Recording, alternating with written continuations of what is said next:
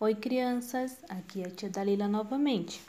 Hoje a história que eu vou contar para vocês está lá em Gênesis 3, que fala sobre a tentação do jardim. Vamos lá? Preste atenção, hein? Deus mostrou a Adão e Eva toda a beleza e a fecundidade do jardim onde viviam, chamado Éden.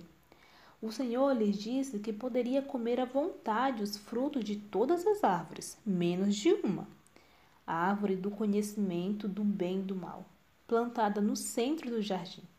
Deus falou para eles: Se vocês comerem dessa árvore, é certo que vocês morrerão. Crianças, vocês já tentaram imaginar como seria o jardim do Éden? Cheio de animais, de plantas, de árvores, de frutos. Imagina como deveria ser bonito. Eva estava tão encantada com tudo aquilo que ela falou: Olha, Adão, os passarinhos vêm até mim quando eu o chamo. Deus é bom para nós. Ele nos deu de tudo. E o melhor é que podemos comer de tudo, de tudo mesmo. Que delícia, hein? Só não podemos comer da árvore que Deus nos proibiu, não é? Aí Adão falou assim: Não podemos desobedecer ao Senhor. Mas Eva foi movida pela curiosidade começou a observar atentamente o fruto proibido. Ele lhe parecia ser tão bonito e apetitoso. Então, Satanás, em forma de serpente, colocou Eva em tentação. Você tem certeza de que Deus disse para não comer desta fruta? Eva falou: Tenho sim. Ele ainda falou: Se tocarmos nela, morreremos. Aí a serpente outra vez: Mas você não morrerá se tocá-la. Percebe? E se você comê-la, terá grande sabedoria e conhecimento, assim como Deus. Aí Eva, movida pela curiosidade, falou: Acho que você tem razão. Se essa fruta pode me dar sabedoria, com certeza não me fará mal se eu apenas dar uma mordida. Aí Eva foi, pegou a fruta e comeu. Depois de ter comido a fruta, ela foi até Adão e falou: Essa fruta é deliciosa, Adão. E o melhor é que a serpente disse que ela nos deixará sábio como Deus. Aí eles perceberam que foram enganados, que o fruto proibido fez um efeito diferente daquele que foi prometido por Satanás, que ele não deixaria ele sábio coisa nenhuma. O casal percebeu que foi desobediente a Deus e a sua inocência acabou de ser perdida. Aí Eva gritou: A serpente nos enganou. Veja que vergonha! Estamos nu. Aí Adão falou: Cubra-se com essas folhas. Precisamos nos esconder do Senhor.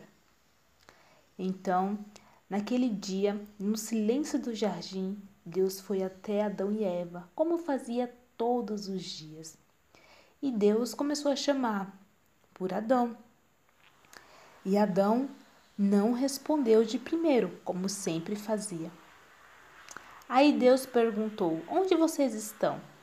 E Adão falou: Senhor, estamos atrás dessa árvore, porque estamos nu. Aí Deus falou: Como vocês descobriram que estavam nu?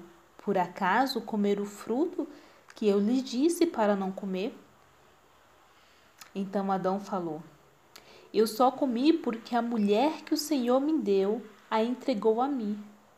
Aí Eva foi e falou: Foi a serpente, essa serpente que o Senhor mesmo criou me enganou. Aí Deus falou: Por que me desobedeceram? Vocês perderam tudo e vão ter que deixar este lindo jardim.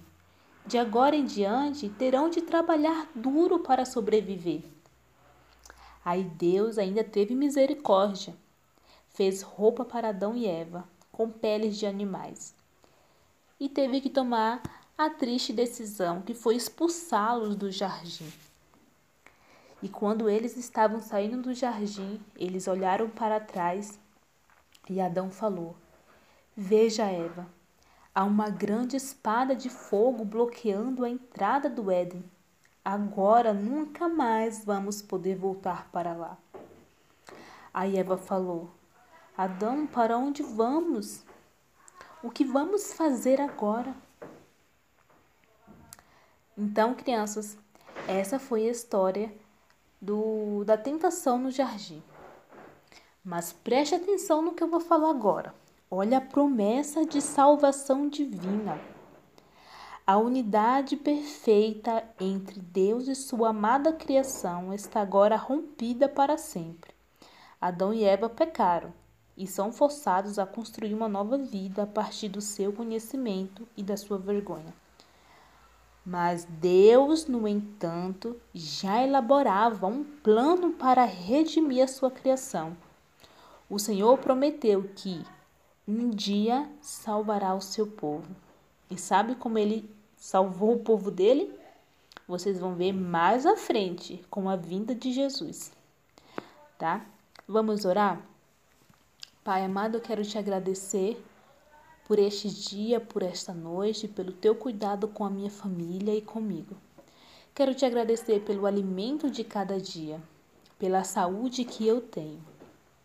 E quero te pedir misericórdia por aqueles que estão doentes, em hospitais e por cada criança que tem passado dificuldade neste momento.